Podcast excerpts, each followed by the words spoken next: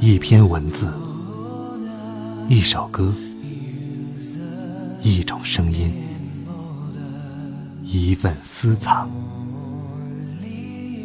欢迎收听静波频道。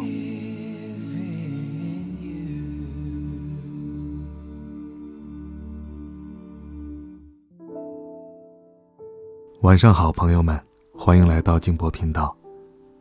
今天早上一起来，收到一条短信，啊，瞬间就感觉心情不是太好了。著名的作家陈忠实先生，就在今天的早上七点四十分左右，在西安的西京医院去世，只有七十三岁。我读陈先生的作品并不多，也只有《白鹿原》，但是，给我却留下了非常深刻的印象，尤其是对这个。那片黄土高原，那片土地上的人，还有秦腔，你感受到的那种苍凉、震撼和历史的沉重感，我记得曾经让我彻夜难眠。那么今天呢，依然要用我自己的方式，作为一个普通的读者，来纪念这位了不起的作家。我们来读他的一篇散文《三月的雨》。想看到本片的图文消息，可以通过微信公众号搜索“静波频道”。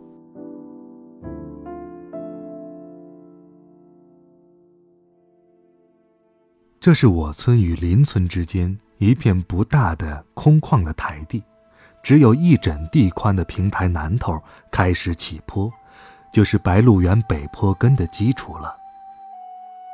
平台往北下一道浅浅的坡棱，就是灞河河滩了。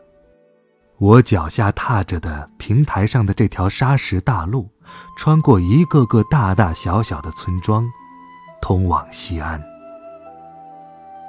天明时，雨止歇了，天阴沉着，云并不浓厚，淡灰的颜色，估计一时半刻即拧不出雨水来。空气很清新，湿润润的，山坡上的麦子绿莹莹的，河川里的麦子也是莹莹的绿色。原坡上沟坎里枯干的荒草，被雨浇成了褐黑色，却有一种湿润的柔软。河川的北岸是骊山的南麓，清晰可辨，一株树，一道坡，一条沟。直至山岭重叠的极处，四野宁静到令人耳朵自生出纤细的音响来。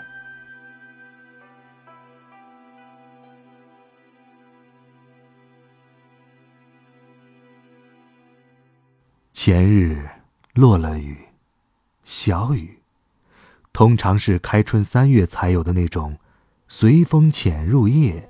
润物细无声的春雨，腊月初二下起，断断续续，稀稀拉拉，下到今天天明，让整个村子里的男女惊诧不已。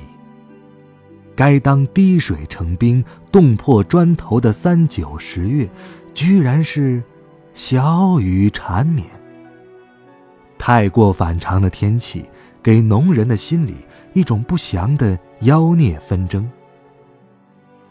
这是我这半生里仅见的一次三九的雨，以及不仅不动，反而松软如酥的土地。我脚下这条颇为宽绰的沙石大路，是一九七七年冬天动工拓宽的。与这条大路同时开工的，是灞河河堤水利工程。由我任副总指挥，具体实施的。那时，我完成这项家乡水利工程的心态，与我后来写作长篇小说《白鹿原》时的心境，基本类同，就是尽力做成一件事。我第一次背着磨口袋，从这条路走出村子，走进西安的中学时，这条路，大约也就。一步宽，架子车是无法通行的。我背着一周的干粮走出村子的时候，那心情是雀跃而又高涨的，然而也是完全模糊的。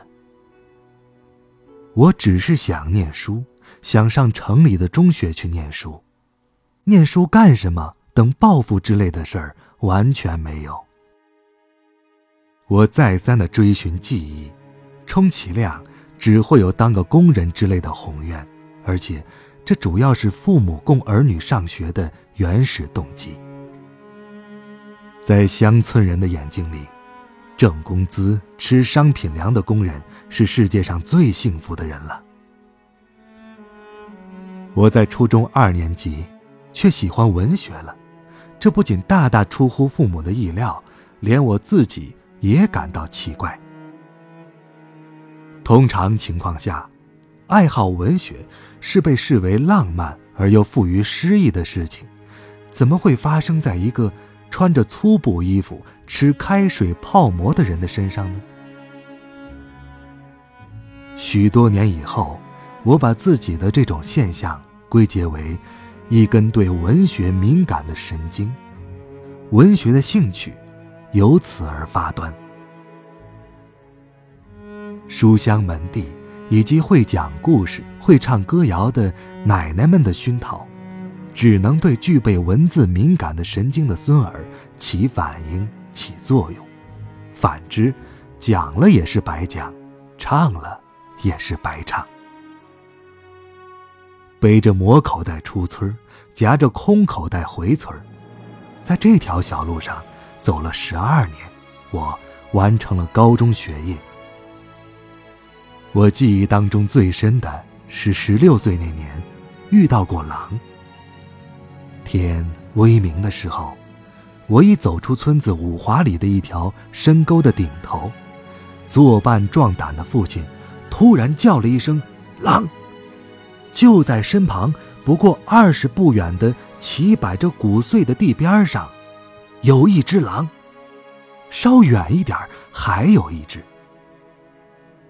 我没有感到丝毫的害怕，尽管这是我第一次看到这种。吓人的动物，不是我胆子大，而是身旁跟着父亲。我第一次感受到父亲的力量和父亲的含义，就是面对两只成年狼的时候，竟然没有产生恐惧。当我成了一个父亲的时候，又在这条几经拓宽的乡村公路上。接送我的三个念书的孩子。我比父亲忧郁的是，有了一辆自行车，孩子后来也有了，比当年父亲步行送我要快多了。我和孩子们再也没有遭遇狼的惊险故事，狼已经成为大家怀念的珍稀宝贝了。我的一生，其实都粘连在这条已经宽敞起来的沙石路上。我在专业创作之前的二十年基层农村工作里，没有离开过这条路。我在取得专业创作条件之后的第一个决断，索性重新回到这条路起头的村子，我的老家。我窝在这里，是本能的心理需求。就是想认真实现自己少年时代就发生的作家之梦。从一九八二年冬天得到专业写作的最佳生存状态，到一九九二年春天写完《白鹿原》这本书，我在祖居的原下的老屋里写作和读书整整十年。这，应该是我最沉静。